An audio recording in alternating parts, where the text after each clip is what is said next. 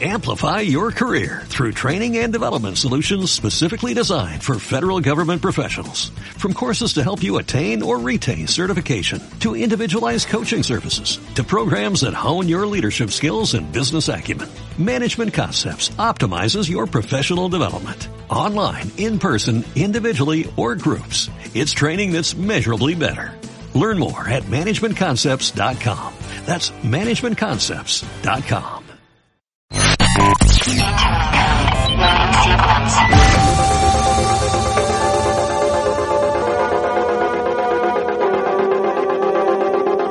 W Radio 96.9 Marta de Baile 2022 Hey, let's get this party started. Psicólogos, actrices, cantantes, nutriólogos, escritoras, enólogos, todos los especialistas, todos los especialistas, todos los invitados, todas las alegrías. Marta de Baile en W. En radio, en Instagram, en YouTube, en Facebook, en Twitter, en TikTok. Estamos en todos lados. Estamos de regreso. Y estamos donde estés. Marta de Baile 2022. En. Bienvenidos, cuentavientes. Son las 10 dos de la mañana. A ver, estoy con los nervios de punta.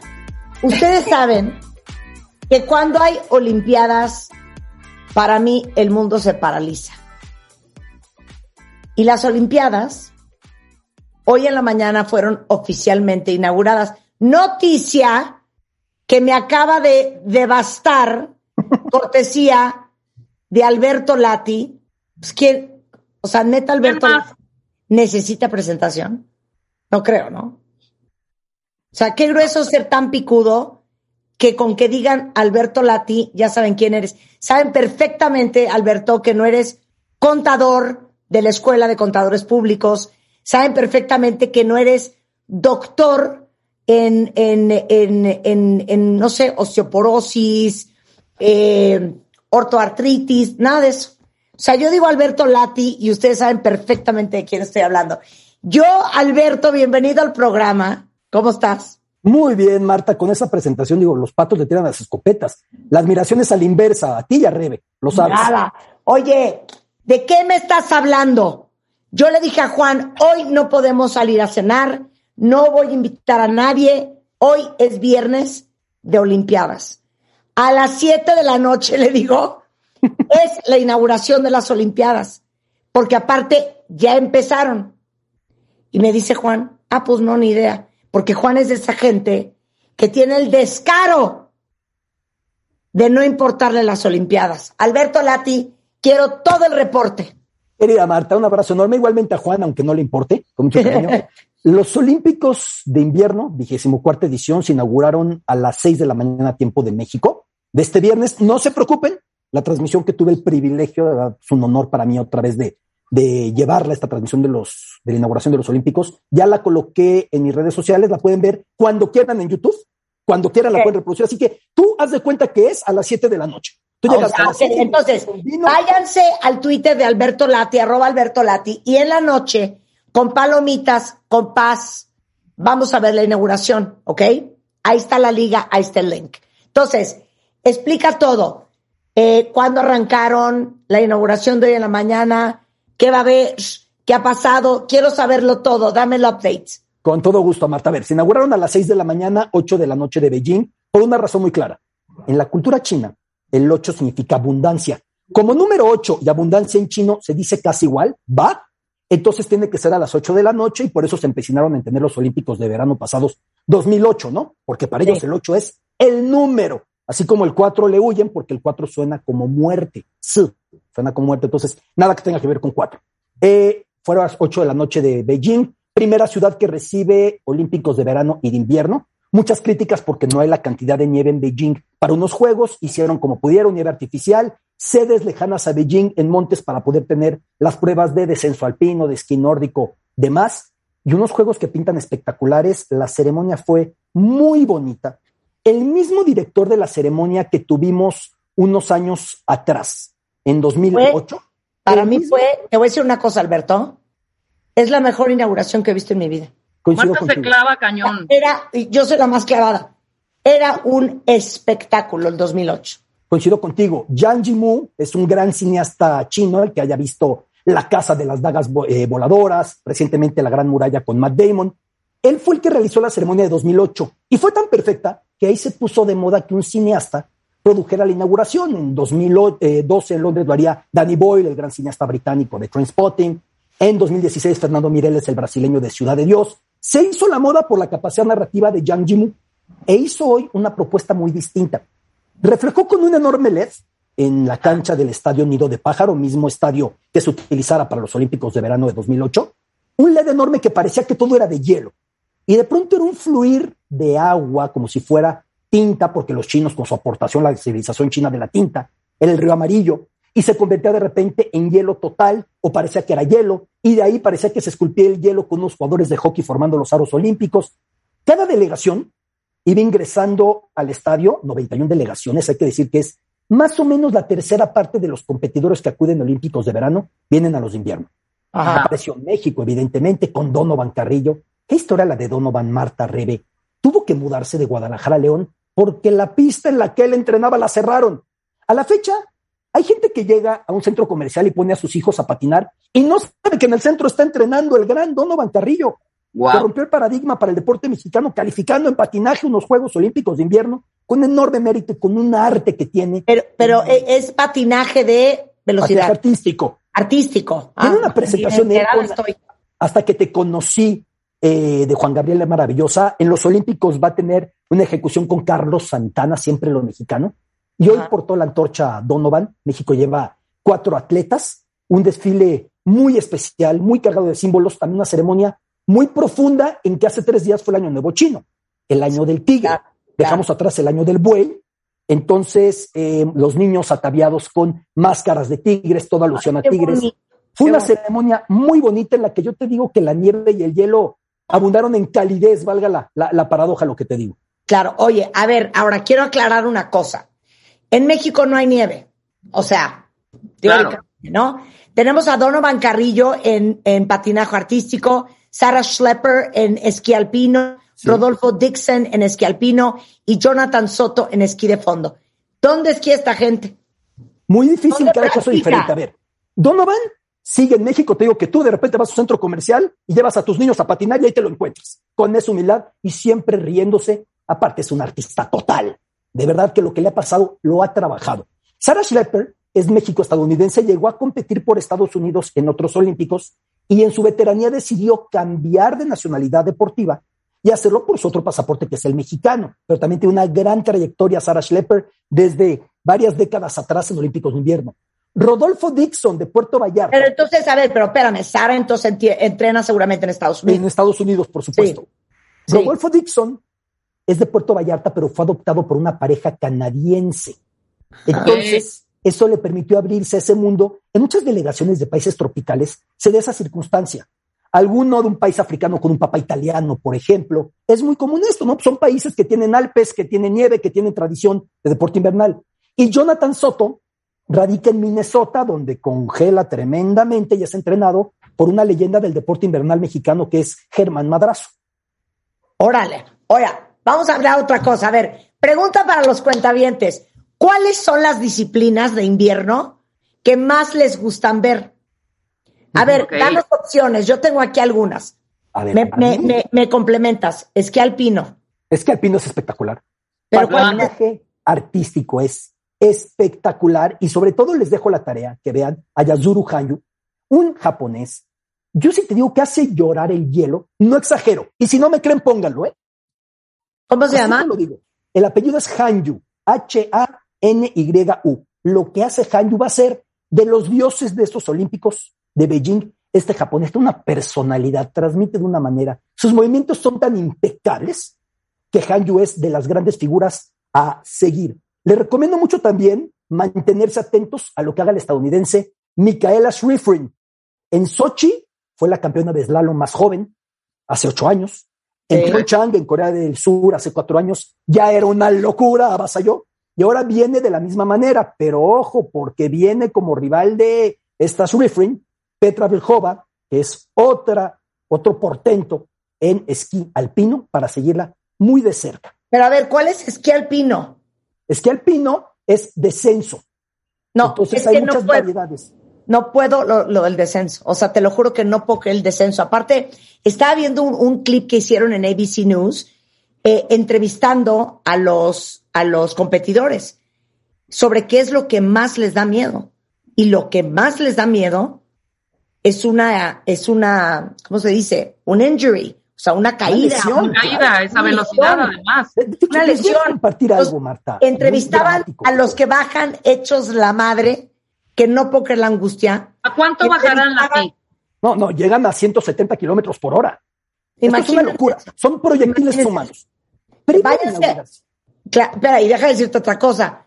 Eh, puse el otro día en Instagram cómo bajé yo una negra en Aspen, arrastrándome. Ahora imagínense a bajar a 160 kilómetros por hora. No, no, bueno. aquí otros se entrevistaron, Alberto. A los que van en una rampa y brincan en el aire. No sé cómo se llama eso. A ver, está Chloe Kim, precisamente, una chica estadounidense que en Sochi 2014 tenía 13 años. Y si hubiera ido, yo hubiera ganado. Estos deportes son de adolescentes que no les da miedo nada, que además son muy ligeros en su resistencia contra el viento. Ya vieron en la patineta en su debut en, en Tokio que tuvimos a niños de 13, 14 años reinando, ¿no? Bueno, Chloe Kim no pudo ir a Sochi por su edad. En Pyeongchang ya triunfó. Ella es de ascendencia coreana, entonces fue muy emotivo que en la tierra de sus padres ella destacaron que con la bandera de Estados Unidos y otra vez regresa a colocar más arriba todavía eh, eh, el nivel de lo que ella hace con sus acrobacias espectaculares. Es otra de las que hay que seguir. Chloe Kim en estos juegos. Oye, Marta, decías de los peligros. Chécate el simbolismo de este momento que tuvimos hoy. Con Georgia acude un muchacho que el nombre no les va a decir nada, salvo un trabalenguas, Saba Kumaritashvili. Y la gente dirá, uy, ¿a mí qué? Resulta que su primo, antes de la inauguración de Vancouver 2010, en el último entrenamiento y el día de la inauguración en, en Canadá, en Whistler, tuvo un accidente mortal. No es que no pudo competir, murió ahí. Pues su primo desde ese día dijo, yo voy a entrenar para hacer lo que mi primo no pudo hacer y voy a ir en su representación. Y hoy apareció con la foto de su primo, ya en territorio chino. Es que se te estremece la piel lo que representó esa tragedia, porque sí, hay deportes de un elevadísimo riesgo, de un altísimo grado de amenaza. Claro, a ver, ¿cuáles son los, los deportes? Igual, salían los patinadores de velocidad que traen patines con unas aspas súper filosas a 35 millas por hora. Y en Entonces, persecución. Claro, y en persecución. Sí. ¿Cuáles son los deportes de invierno más peligrosos, Alberto? A ver, el patinaje persecución lo es, porque es muy factible que terminen trenzados, como lo es en un velódromo en deportes de verano, el ciclismo de persecución. O sea, imagínate los kilos de uno de esos patines en tu cara, No, cállate. Es un arma blanca, completamente unita blanca. Este, el esquí alpino, como decíamos, el hockey sobre hielo que no cuenta con figuras del NHL, porque el NHL otra vez no lo cedió, en parte por la pandemia. Es como si para la NBA no diera a sus basquetbolistas para el baloncesto de juegos de verano, pero también es muy espectacular el hockey sobre hielo. El patinaje artístico es maravilloso y denle una oportunidad al curling, que estoy seguro que Rebe Es que nos hemos, un gran equipo de hemos curling. reído del curling hasta hartarnos aquí. Es la rayo- que es hasta la jugamos una mundo. vez curling con Dicen. Geo. Sí, pero es- tienes razón. ¿Qué dices que es la rayuela? de primer ¿Sí? mundo, la rayuela región euro escandinava. Oye, aparte, hay otro que me fascina, que también me parece peligrosísimo. Luge. Sí, de hecho, el competidor georgiano que te comento murió precisamente en Lush, que es otro de esos deportes que es apasionante, que es de alto riesgo, que es de mucha adrenalina, es de los que recomendamos que de verdad vean, así como bobsled y skeleton, que son las variantes que hay en las que se lanza completamente una persona y tiene el riesgo de que pase cualquier cosa en esos toboganes en los que van bajando completamente afilados, que le diera mucha celebridad la película de Jamaica bajo cero, ¿no? Eh, Cool Runnings de, con John Candy, y que Jamaica vuelve a participar en bobsled precisamente porque se hizo toda una tradición para los jamaicanos en un clima tan ajeno a la nieve o al hielo, tener su equipo de bobsled. Claro, pero es que les voy a decir una cosa. El bobsled, como sea, vas como en un carrito. Sí, Pero se me O sea, vas como en una avalancha, como Exacto. nosotros en los setentas, con una avalancha acostado, y órale vas. y para tomar velocidad deben de tomar cada curva en la caída del punto más propenso a que te voltees. Claro. O sea, yo por poner un paralelo, bobsled y skeleton son como un accidente si se diera, Dios no lo mande para ningún competidor, un accidente en coche. Lucha es un accidente en moto, porque el chasis es la persona. Marta lo describió perfecto. Es ir como en una avalancha y van girando perfectamente para ir tomando el peralte y tomando las curvas y tomar mayor velocidad en el lush. Claro. No, te voy a decir el, el más aburrido de todos. Eh, ¿Qué se llamará como cross country? Que Ah, van tiquete.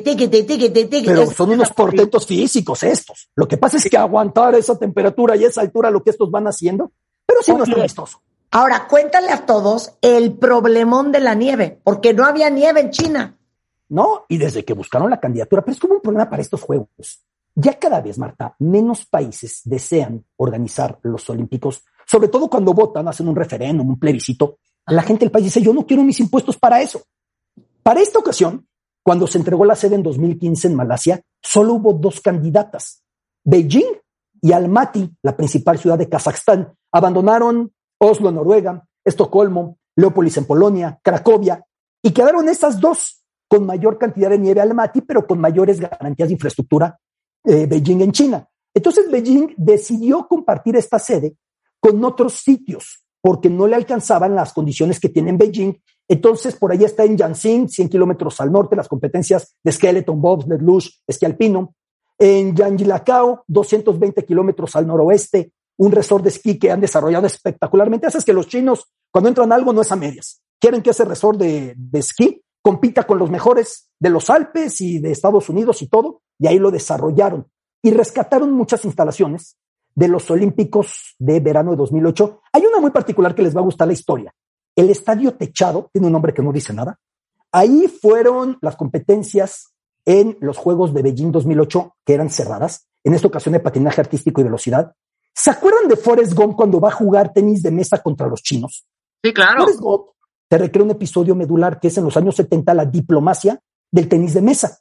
Cuando se encontraron Estados Unidos y China, Nixon y Mao, a través del deporte. Entonces Forrest Gump hasta, hasta dice en la película, el personaje, a mí me dijeron que iba por la paz, yo solamente iba a jugar ping-pong. En ese mismo lugar se dio el encuentro que propició después cierto nivel de amistad o de encuentro, de conciliación entre Estados Unidos y la China de Mao todavía en esos 70 y es también una de las sedes en estos Juegos, Marta. Oye, pero qué interesante lo que acabas de decir. Uno pensaría que todos los países se matan con el Comité Olímpico para hacer la sede. Y muchos dicen cero. Así solía ser. Y de hecho entramos en una curva diferente porque ya cuando le preguntan a la población local, a ver, te doy ejemplos. Montreal tuvo los Juegos de Verano en, en el 76. Terminó de pagar la deuda por haber hecho esos Juegos en esta ciudad canadiense en 2001. Y la gente dice, oye, hombre, pues mis impuestos, ¿por qué para eso? Haz hospitales, haz escuelas, hazme calles, ponme alumbrado.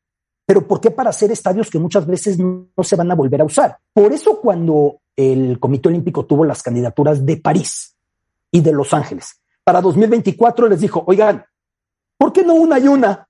¿Por qué no mejor dejamos a los dos? Porque eran dos ciudades muy atractivas que preferían no desechar, porque sí cada vez menos ciudades están aventándose esta rifa del tigre, ¿no? Claro, y les voy a decir una cosa, sobre todo a cómo está la economía global, muchos países sufriéndola pospandemia, eh, con, problemas financieros muy serios. Imagínense este número. Eh, eh, en el sitio de Sports Media, Business Insider, que es una revista y una plataforma muy reconocida en el mundo de los negocios, dice que los chinos calcularon que van a invertir 3.9 billones de dólares en estas Olimpiadas. Y lo que están diciendo los analistas es que lo están calculando fatal, que no son 3.9 billones, que son 38.5 billones de dólares, lo que le va a acabar costando a China hacer estos Juegos Olímpicos. O sea, con el poder económico que tiene China, creo que solo China podría haber hecho esto. Esto Claro. es una locura. Eh, Es una locura. que no hay retorno, porque por la pandemia no viajaron visitantes del extranjero, porque por la pandemia no se vende boletaje para ir a los estadios, tal como pasó en los Juegos de Tokio Claro. de verano unos meses atrás. Entonces no hay retorno. Todavía antes decías, vinieron miles, gastaron, compraron posicionamiento, la marca país, turismo, derrama económica. Esta vez no. Y si yo te dijera que los Olímpicos de verano 2008 fueron mucho más caros, Pero por eso vamos viendo que las sedes son países que buscan usar al deporte para posicionarse de alguna manera.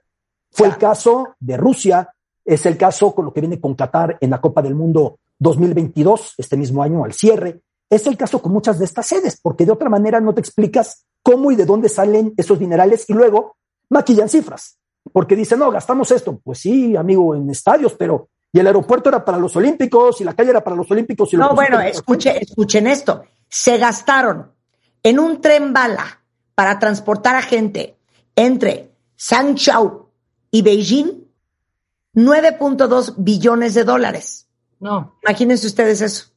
Luego aprovecha el país también para desarrollar cierto nivel de infraestructura. Se calcula que si Londres, por ejemplo, no hubiese tenido los Olímpicos de verano de 2012, el rezago del este de Londres, históricamente el este de Londres mucho más marginal que el oeste, donde está Harrods y Knightsbridge y, y eh, Kensington Gardens. Bueno, el este de Londres dicen que adelantó 40 años el poderse desarrollar ese nivel. También hay puntos de desarrollo muy relevantes, pero el común de los eventos deportivos terminan siendo una auténtica ruina. Es una realidad. Ok, ahora regreso eh, a lo de la nieve. ¿Cómo lo resolvieron?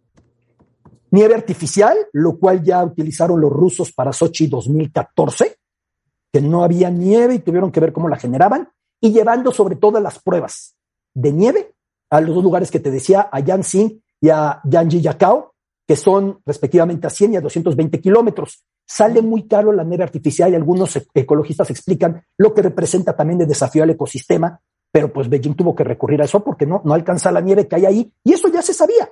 Era una ciudad que apelaba a escenarios cerrados y a poner en poblaciones más o menos cercanas este tipo de pruebas, como Vancouver con Whistler, por ejemplo, en 2010, aunque Whistler es más cerca de Vancouver. O sea, aparte imagínate, o sea, como decías tú, un tema de sustentabilidad. China está necesitando dos millones de metros cúbicos de agua para llenar, eh, que llenaría, por ejemplo, 800 albercas olímpicas para crear suficiente nieve artificial para los ski runs y donde van a, ahora sí que a bajar todos los esquiadores. Y todo mientras hay sedes abundan en nieve en el mes de febrero, ¿no? En cualquier lugar del, sobre todo el hemisferio norte del mundo. Es increíble, pero finalmente son los que se presentaron, Beijing y Almaty, y hay una frase por ahí de Bill Clinton que viene de los años 90, la frase que es, es muy difícil decir que no a China. Sí, es muy difícil decir que no a su poderío y a su cantidad de población y a su peso geopolítico. Entonces, pues China hace finalmente lo que quiere y convierte a Beijing en la primera ciudad en ser sede de Olímpicos de verano y de invierno.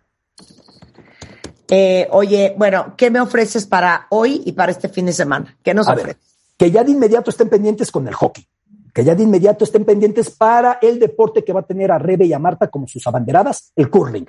Que ya de inmediato estén listos para ver a Donovan, que va a aparecer el mexicano muy pronto, en tres días más va a aparecer Donovan Carrillo. Y si me lo permites, invitar a la gente a que siga la señal de marca Claro, de Claro Sports, que tenemos todas las imágenes de estos juegos hay cuatro señales permanentemente, como lo hicimos en los Olímpicos de Tokio. Aquí el deporte ve en el centro. No es para otra cosa más que admirar de lo que el ser humano es capaz, el espíritu olímpico, el espíritu humano, el espíritu atlético, para que sigan estas competencias, Marta Rebe. Oye, yo estoy tan enferma, Alberto, que en las Olimpiadas pasadas me metía yo y vi básicamente todo a través de YouTube en el canal de Claro. Entonces, Ahí veía en vivo, luego veía si se me había pasado algo, veía la repetición, luego veía lo que venía, luego veía, o sea, o, sea, brincaba de un canal a otro, a otro, a otro, a otro. Seguimos teniendo la oportunidad de verlo en Claro en YouTube o dónde? Exactamente, en Claro, en todas sus plataformas de YouTube, para que estén pendientes de todo lo que va a suceder en estos Olímpicos, que yo digo, pueden entender menos los deportes, pero una vez que le ponen, el 90% no le puedes cambiar, porque son muy vistosos los Juegos de Invierno, querida Marta. 100%. Bueno, cuenta bien, ya tienen plan para la noche. Yo creo que yo estoy muy nerviosa porque tengo una comida, lo cual se interpone en la posibilidad de las repeticiones al tanto. Exacto.